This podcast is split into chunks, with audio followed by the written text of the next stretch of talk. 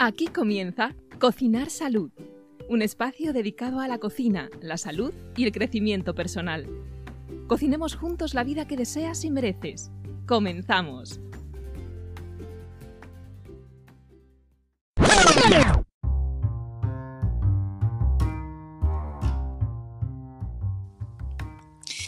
Bueno, hola a todos y todas, bienvenidos y bienvenidas a un nuevo episodio de Cocinar Salud. Hoy es un episodio un poquito diferente porque tenemos una entrevista, además una entrevista con una persona, en concreto con una mujer que me encanta, que sigo desde hace tiempo y que me, bueno, pues me transmite cosas muy positivas, su manera de entender la salud, su manera de entender el ejercicio físico, que es la temática de este mes de febrero. Hoy tenemos a Elena López con nosotros. Bienvenida Elena. Hola, muchas gracias. ¿Qué tal? ¿Cómo estás? Pues muy bien, aquí con ganitas de hablar contigo, con todos vosotros. Genial, porque nosotros también tenemos muchas, muchas ganas de escuchar todo lo que nos tienes que contar. Pero en primer lugar, para pues todos y todas eh, aquellos oyentes que no te conozcan, eh, me gustaría preguntarte quién es Elena, ¿no? Cuéntanos un poquito quién eres, qué haces. Bueno, qué pregunta. Esa pregunta es súper compleja en realidad, porque podemos ser tantas cosas, ¿no? Potencialmente. Pero bueno, eh, Elena mm, diría que es una persona en continua evolución y aprendizaje, como realmente somos todos, y que va descubriendo cuál está siendo su propósito en esta vida e intentando, intentarlo llevarlo a cabo, ¿no? Por una parte siento que mi propósito es experimentar lo que yo necesite o lo que mi alma necesite para evolucionar en esta vida y por otro lado, más práctico, digamos, es ayudar a mujeres a mejorar su salud integral y su relación con ellas mismas y con su cuerpo mediante la conciencia y el entrenamiento principalmente. Bien, bien, bien, me gusta. ¿Y mm, nos podrías decir qué es para ti el deporte o qué es para ti la actividad física? Pues digamos, o sea, en general para mí es vida, literalmente. Al final es una manera de conectarme a mí y de conectarme a la vida, ¿no? Y a la experiencia que solo puedo sentir mediante mi cuerpo. Además de, que, de conectar con mi, con mi capacidad, con mi poder de acción, con mi fuerza y con mi amor, ¿no? Es una manera también eh, de decir, estoy aquí, eh, soy suficiente, soy válida y puedo con esto, ¿no? Entrenamiento más que nada, que como ya creo que sabes, más que nada entrenamiento de fuerza, aunque cualquier tipo de movimiento al final te conecta con todo eso que estoy diciendo. Lo que pasa es que a mí me ayudó mucho en su día el entrenamiento de fuerza. Vale, y dices me ayudó mucho en su día el entrenamiento de fuerza. Entonces, cuéntanos eh, por qué, bueno, o cómo empezó, empezó tu conexión con el deporte, ¿no? O cómo te ayudó en su día, cómo empezaste a engancharte al deporte. Bueno, yo, en, yo he estado toda mi vida eh, teniendo altos y bajos con el entrenamiento y con el deporte en general, como nos ha pasado a muchas personas. Eh, iba un tiempo al gimnasio, después me quitaba, estaba un tiempo sin ir, volvía a intentarlo, pero nunca conseguía esa adherencia, ¿no? Y al final era, pues porque realmente mi único objetivo con el entrenamiento era un cambio físico, ¿no? Era lo único y la obsesión que yo tenía porque no estaba a gusto con mi cuerpo. Entonces, en el momento que a mí el entrenamiento de fuerza me cambió al final la vida y la concepción que yo tengo de, mi cuerpo y del entrenamiento en general, porque empecé a, sentir cómo, cómo, era una manera ya no tanto de verme mejor y de que los demás me validasen en base a mi cuerpo, sino de sentir cómo yo era capaz de hacer ciertas cosas, cómo era capaz de avanzar y cómo era capaz de quererme, ¿no? Entonces, el hecho de empezar el entrenamiento de fuerza, de ver cómo mejoraba en ciertos ejercicios, de ver cómo me sentía más fuerte, más capaz, mejoró mi autoestima. Y cuando mejoras tu autoestima, eh, tu vida cambia por completo, ¿no? Mm, sí, la verdad que sí, me siento súper identificada con eso porque a mí me pasó igual. Yo empecé, empecé a hacer deporte, empecé a ir al gimnasio con la única intención de cambiar cómo se veía mi cuerpo desde afuera, ¿no? Pero en ningún momento pensaba en cómo yo me sentía. Y cuando empiezas a hacerlo y te das cuenta de que te engancha porque tú ves avances, porque tú porque cambia la manera en la que te sientes con respecto a ti misma, creo que eso tiene, tiene muchísima potencia, la verdad. Totalmente. Y hay una cosa importante porque muchas veces parece que para mejorar la relación con el entrenamiento eh, necesitamos empezarlo siempre, siempre desde un lugar de, con el único objetivo de salud o de sentirnos mejor. Y a veces eh, va que van a empezar el entrenamiento con una enfocada más a su estética, pero en el camino van a descubrir todo esto que te estoy contando. Entonces, para mí también es muy importante no ser nada extremistas y entender el contexto de cada uno y más que nada aceptar desde qué lugar estamos y a qué lugar queremos ir. La verdad que me gustaría adentrarme un poquito más en estos conceptos, ¿no? Y que hablásemos un poquito más de estos conceptos, porque eh, tú defiendes mucho y que yo estoy totalmente de acuerdo que es muy importante entrenar desde el autoamor, desde el autorrespeto, ¿no? Y desde el, amor que tenemos hacia nuestro cuerpo, cuidarlo, cuidar nuestra salud. Em, y no tanto desde el deseo de cambiarnos, porque eso pues es un poco más orientado a la falta de autoestima o al, bueno, pues no me gustó y esto es una herramienta para odiarme un poco, ¿no? Em, pero, claro, eh, me gustaría a lo mejor que nos dijeras por qué crees que es tan importante este cambio de perspectiva con respecto al, entrenamiento y que nos dijeras si realmente es imposible compaginar las dos cosas, ¿no? Porque a lo mejor se puede entrenar desde el autoamor y el autorrespeto mientras tienes objetivos físicos también, ¿no? A lo mejor no es negativo que tengas un cierto objetivo como te gustaría que tu cuerpo se vea. Claro, es que, a ver, esto es un, tema, es súper complejo porque no siempre, como tú dices, una persona eh, que tenga algún objetivo estético eh, va a significar que tenga una muy baja autoestima o que esté usando el entrenamiento únicamente para mm, verse mejor en base a los demás, ¿no? Entonces, mm, el mayor problema, entre comillas, que yo le veo a, a entrenar solo en base a un objetivo estético, es más bien en lugar desde el, que lo estás haciendo. Es decir, si tú empiezas a entrenar solo y únicamente con el objetivo mm, de verte mejor porque tienes, mm, te valoras muy poco, tienes una autoestima muy baja, no, va, no va a ser suficiente, es decir, porque no estás cambiando realmente cómo tú te estás sintiendo y cómo tú te estás eh, convirtiendo. ¿no? Tú puedes hacer ciertas eh, acciones para sentirte mejor. Tú puedes comer mejor, puedes entrenar, etcétera, pero tú no tienes un total control de cómo tu cuerpo va a, interactuar con ello, cómo va a reaccionar, mejor dicho, ¿no? Entonces, por, un, por una parte es frustración, porque tú no puedes controlar cómo tu cuerpo reacciona, y por otra parte es que no vas realmente por un, un cuerpo 10 que tú vayas a conseguir, no vas a conseguir realmente después sentirte bien, porque no has cambiado la percepción que tienes de ti misma. Entonces, más bien el lugar desde el que lo estás haciendo, que no es un lugar sano y sincero, ¿no? Digamos. Ya, la verdad.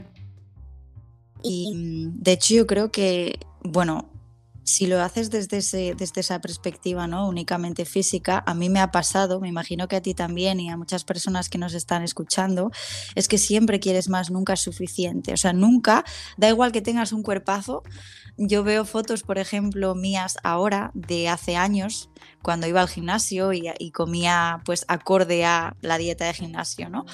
Y tenía un cuerpazo, o sea, yo ahora veo fotos y digo, wow, ya podía estar así ahora. Y sin embargo, en aquel momento no era suficiente.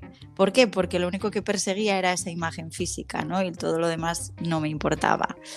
Entonces, bueno, sí que es una, una diferencia. Exactamente. Eh, nunca es suficiente porque al final eh, sigues sin sentirte válida, porque al final, como sabemos, lo importante, lo realmente importante en nuestra existencia no, no, lo, no es nuestra apariencia. Eso son creencias que nos han hecho eh, creer, valga la redundancia, pero realmente lo, lo, importante es cómo nos sentimos, cómo nos relacionamos con el mundo, ¿no? Y además también lo importante o lo digamos el problema de entrenar desde esta perspectiva es que al final no disfrutas tampoco del entrenamiento porque lo ves más que nada como un castigo, como algo que debes hacer eh, para convertirte en alguien que no eres, para, para, tener un cuerpo que no tienes. Entonces estás constantemente entrenando eh, con el foco en lo que tienes que conseguir, en el objetivo y no tanto en el camino. Entonces no lo disfrutas. Hmm. Es normal que vengan las malas relaciones con el entrenamiento, con el cuerpo, que sean idas y venidas con él, porque no estás disfrutando de lo que estás haciendo. Hmm. Es como un suplicio y ningún ser humano, nadie quiere hacer algo que no le gusta o con lo, con lo que algo que le duele, ¿no? Porque al final hmm. buscamos, buscamos placer y huimos del dolor constantemente. Entonces, si entendemos el entrenamiento de tener un lugar de castigo, va a ser muy difícil relacionarnos bien con él.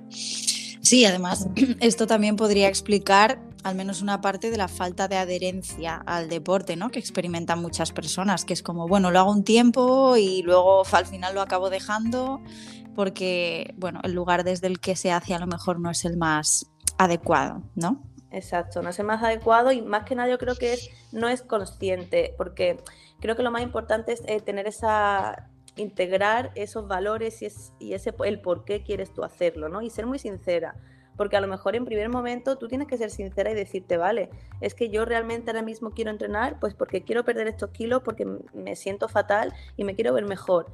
Y el, primer paso es aceptar eso. Si tú eh, reprimes eso que estás sintiendo y haces como que quieres otra cosa, la adherencia nunca va a llegar porque realmente no tienes un porqué real, no tienes una, eh, una intensidad emocional, digamos. Eh, por la que tú quieres conseguir algo. Y eso lo necesitamos para, para, para habitarnos y para tener hábitos. Es decir, para yo empezar una acción y mantenerla en el tiempo, necesito tener muy claro el por qué quiero hacerla.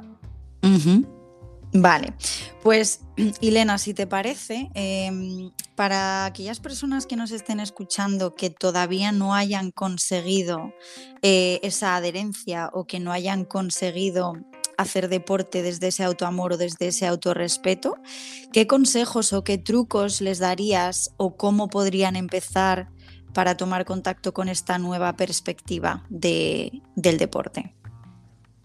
Pues una de las primeras cosas, bueno, eh, bueno, yo siempre estoy repitiendo esto, ¿no? Que es muy complejo y que cada persona, a cada persona le va a servir más un truco o digamos un consejo que a otra y eso es totalmente lógico. Pero bueno, desde mi punto de vista, lo primero eh, sería lo que acabo de decir, tomar conciencia y entender realmente e integrar el por qué y el para qué quiero entrenar.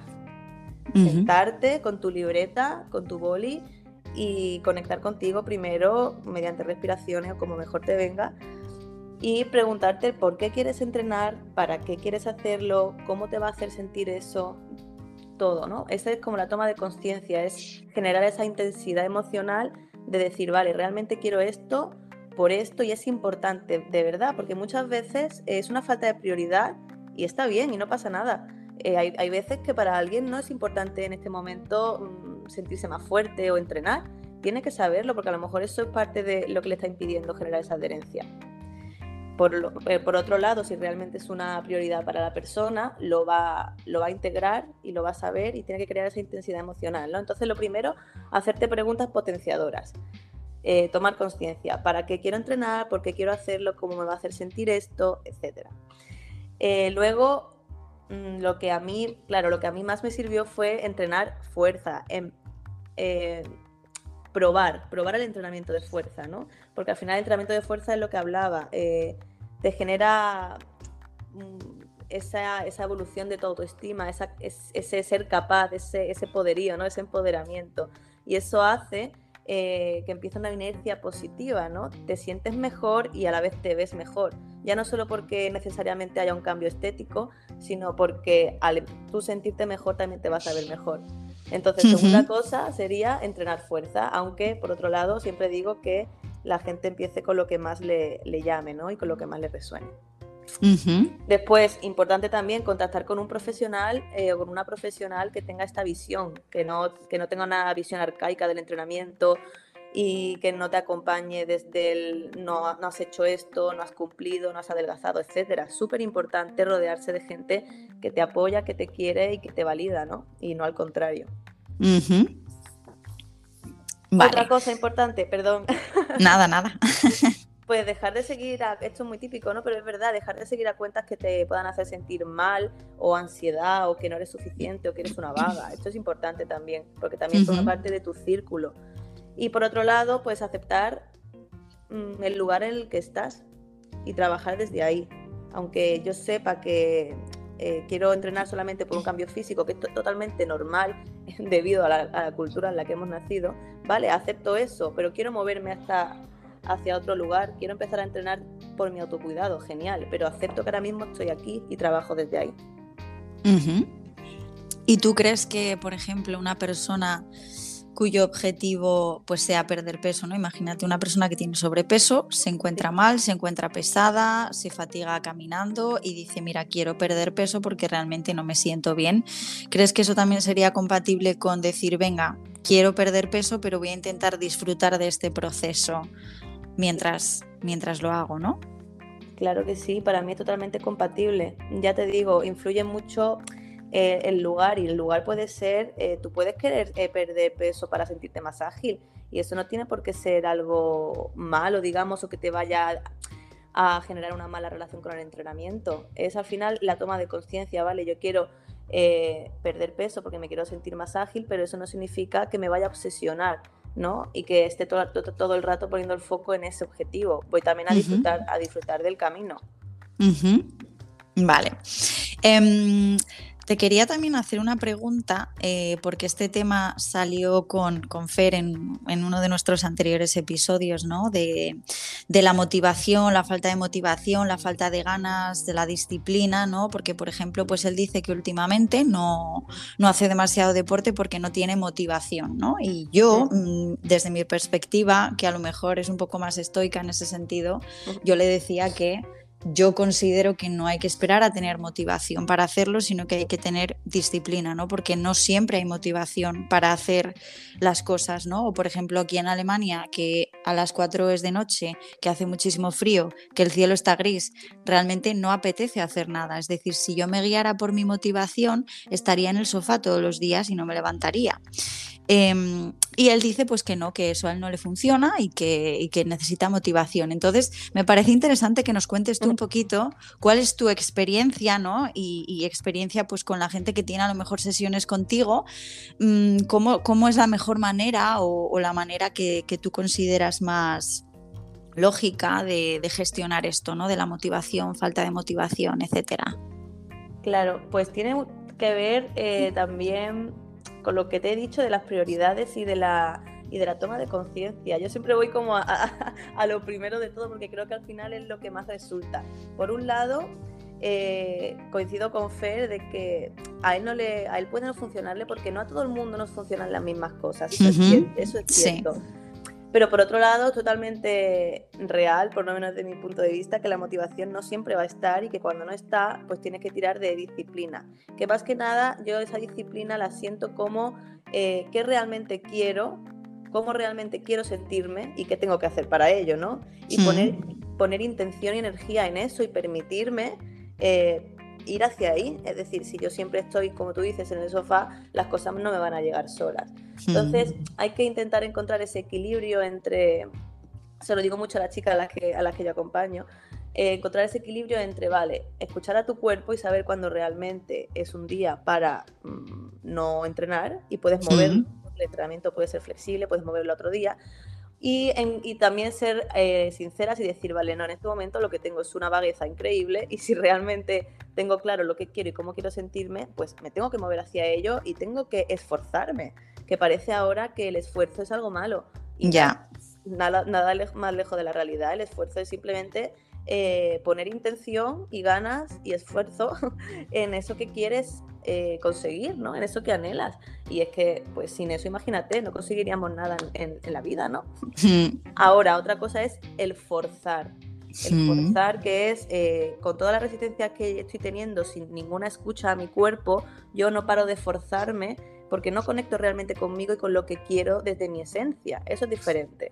Sí, sí, sí, estoy totalmente de acuerdo contigo. Creo que se confunde mucho la flagelación con el esfuerzo, con la disciplina, ¿no? O sea, no hay que flagelarse, no hay que, no, pues tengo que entrenar siete días a la semana, dos horas, y aunque esta noche no haya dormido porque tengo dolor de barriga, lo voy a hacer igual. No, eso obviamente es estar totalmente desconectado y ser rígido, ¿no? Pero, pero oye, el forzarte un poquito, em, bueno, no forzarte, sino el esforzarte o el decir, venga, no voy a vaguear y aunque no tenga la motivación, sé que esto es bueno para mí, pues voy a hacerlo, ¿no? O al menos empezarlo y si realmente luego me encuentro mal o no quiero seguir, siempre puedo parar, ¿no? así que estoy de acuerdo contigo en ese sentido. Sí, exacto. Y, también eso es súper importante en ese, antes de eso, pues eh, tener claro realmente si quiero entrenar y para qué quiero hacerlo. Porque mm. si, no integro realmente para qué quiero y, cómo me voy a sentir con ello, muy difícilmente voy a poder adquirir ese hábito. Mm. El porqué es muy importante en todo, en realidad. Sí, sí, total, en cualquier hábito. Mm. Mm, y, cuéntanos, porque eres muy defensora del entrenamiento de fuerza, como ya has comentado y como se puede ver en tus redes. Em, además, ya nos has explicado un poquito por qué, ¿no? Por este empoderamiento, por este, bueno, pues el sentir que eres capaz, ¿no? Pero ahonda un poquito más si te apetece en por qué. O sea, más allá del empoderamiento, ¿qué más beneficios le ves al entrenamiento de fuerza o por qué eres tan fan? Pues bueno, mm, podría soltarte eh, pues todo el rollo de mejora a nivel fisiológico que tiene y de salud fisiológica porque realmente la tiene. Mm, pero realmente, como bien dices, mi porqué o, o la importancia que yo le doy, más que nada, es eh, respecto a, ese empoderamiento, esa salud mental a la que, a la que llegas, ¿no? Mediante ese entrenamiento.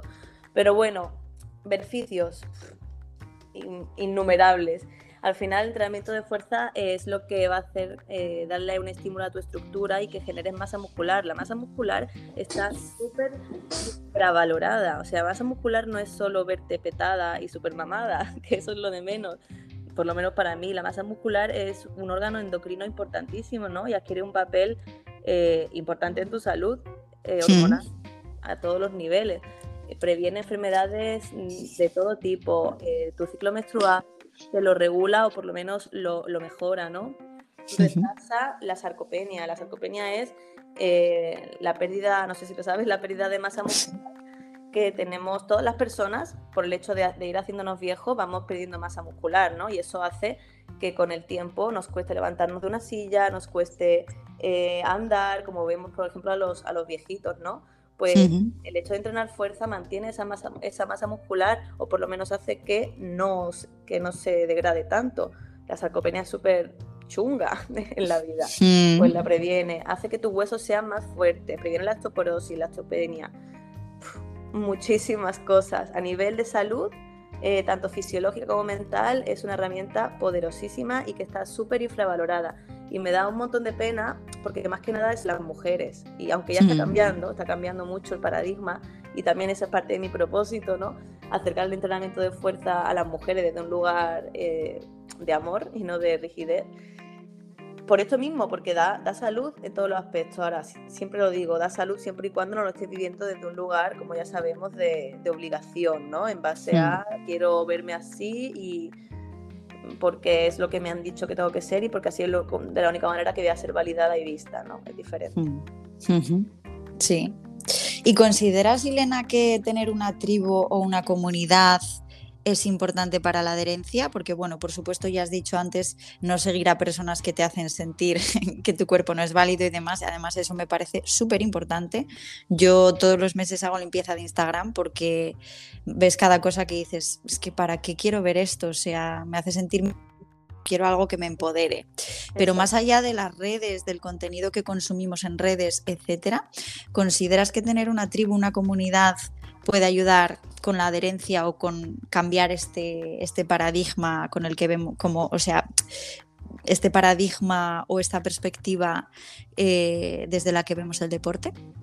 Sí, importantísimo. Al final somos también nuestras relaciones, ¿no? No, somos seres, por mucho que nos creamos que somos seres súper independientes, individuales, eh, realmente somos un todo y nos necesitamos y estamos continuamente co-creando nuestra realidad con los demás, con nuestro entorno. Entonces es muy importante rodearse en todo, para todo en la vida, pero bueno, en este caso estamos hablando del entrenamiento, eh, con personas que estén en, en, la misma, digamos, vibración o con la misma energía que tú o con los mismos eh, valores para sentirte acompañada, para no sentirte juzgada, para sentirte apoyada, sostenida, ¿no? Todo eso hace también que aumente la motivación, porque no, estás sola, eh, hablas, te comunicas, haces preguntas, te ríes, interactúas. Es muy poderoso eh, tener esa opción y es súper importante. No es fácil, porque no es fácil, y menos ahora en los tiempos que corren, pero me parece muy, muy, muy importante, sí. Mm, yo coincido, coincido también contigo. Em, y otra cosa que, bueno, que creo que es un tema bastante común, ¿no? O podríamos también llamarlo un mito o una barrera, es el integrar el deporte en tu día a día, ¿no? Porque hay mucha gente que dice, mira, pues sí, eh, estoy de acuerdo en que es muy importante, estoy de acuerdo en que me gustaría hacerlo, alguna vez que lo he hecho un par de meses me he sentido muy bien, muy empoderada, pero es que al final no considero integrarlo en mi día a día, en el estrés, en los horarios. Entonces, cuéntanos un poquito cómo integras tú el deporte en tu día a día y qué consejos le darías a otras personas para poder hacerlo.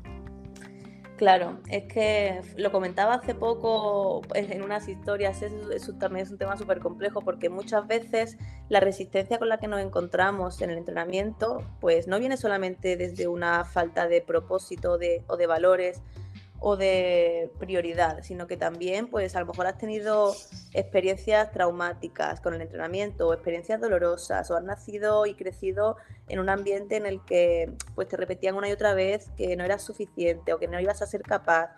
Entonces, cuando nos sentimos con tantísimo bloqueo y resistencia para eh, desenvolver algo que queremos, en este caso el entrenamiento, muchas veces algo más profundo que el simple hecho de ser vaga o de no poder eh, integrarlo. En mi caso, en mi caso es que ha sido algo mm, que ha salido tan fluido que me cuesta decir exactamente cómo ha pasado, ¿no? Pero más, que, pero más que nada es lo que te contaba, como el entrenamiento de fuerza a mí empezó a darme eh, ese subidón, ese poder, esa, ese aumento de autoestima, como realmente me, me sentaba tan bien, ¿cómo no voy a seguir haciendo algo con lo que me siento tan bien? ¿no? Es decir, para mí ha sido eh, fundamental en, mi proceso de autoconocimiento, de empoderamiento. Entonces es algo que poco a poco he ido enterando en mi vida y que se ha hecho un hábito del que no, no es que no pueda huir, es que no quiero, no me sale, ¿sabes? Entonces ahora sí, soy súper flexible.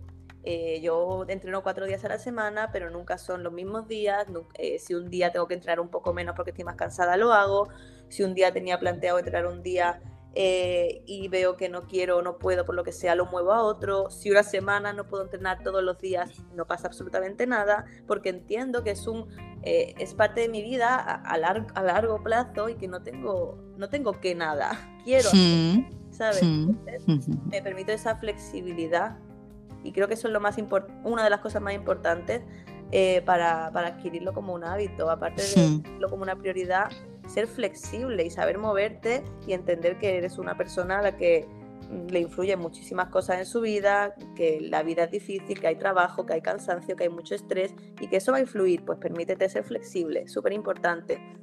Hmm. Sí, sí, al final, pues bueno, sí, si lo resumimos podríamos decir, lo más importante para empezar es decidir o tomar conciencia del por qué quiero empezar. Una vez que es así, empezar y cuando empiezas te enganchas porque empiezas a ver los beneficios en cómo te sientes y al final terminas por encontrar tiempo, ¿no? Esto es un poco como pues esas amistades que tienes que te aportan tanto positivo y por muy ocupadas que estéis, siempre se encuentra tiempo para tomar un café, ¿no? Entonces al final se puede ver el deporte también parecido, ¿no? Siempre vas a terminar encontrando un ratito porque es algo que, que te aporta cosas positivas. Exacto, al final es una prioridad, entonces vas a encontrar de alguna manera u otra más o menos tiempo para hacerlo. Al final, para que el entrenamiento, entre comillas, triunfe en tu vida y lo puedas adquirir como un hábito, eh, debe de ser eso, flexible, adaptable, es decir, que lo puedas adaptar a cualquier circunstancia o momento de tu vida y también disfrutable, que te guste lo que estés haciendo. Esas tres cosas serían las más importantes para adquirir la adherencia en tu entrenamiento después de la toma de conciencia del para qué y el por qué. Bien, bien, bien, bien. Oye, pues Elena, eh, nuestro podcast se llama Cocinar Salud, así que vamos a, vamos a hablar brevemente un poquito de cocina también. Em, me, gustaría, me, gustaría preguntarte eh, qué tres ingredientes no pueden faltar en tu cocina.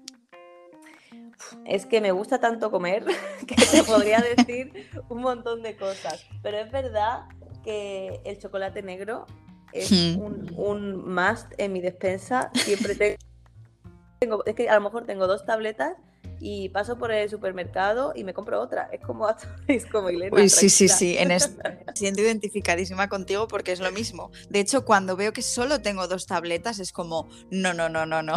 tengo que ir a por más por si acaso. Total. Pues chocolate negro, huevos también eh, siempre tengo porque me sacan mucho de, de, lo que sea, ¿no? Yo al final intento que todas mis comidas tengan algo de proteína y los huevos son una herramienta fácil y que me gusta mucho. Bueno, herramienta, ingrediente. Y el queso. Y el queso curado, bueno, queso de todo tipo, pero el curado más, buah, me flipa. Así que queso, huevo y chocolate.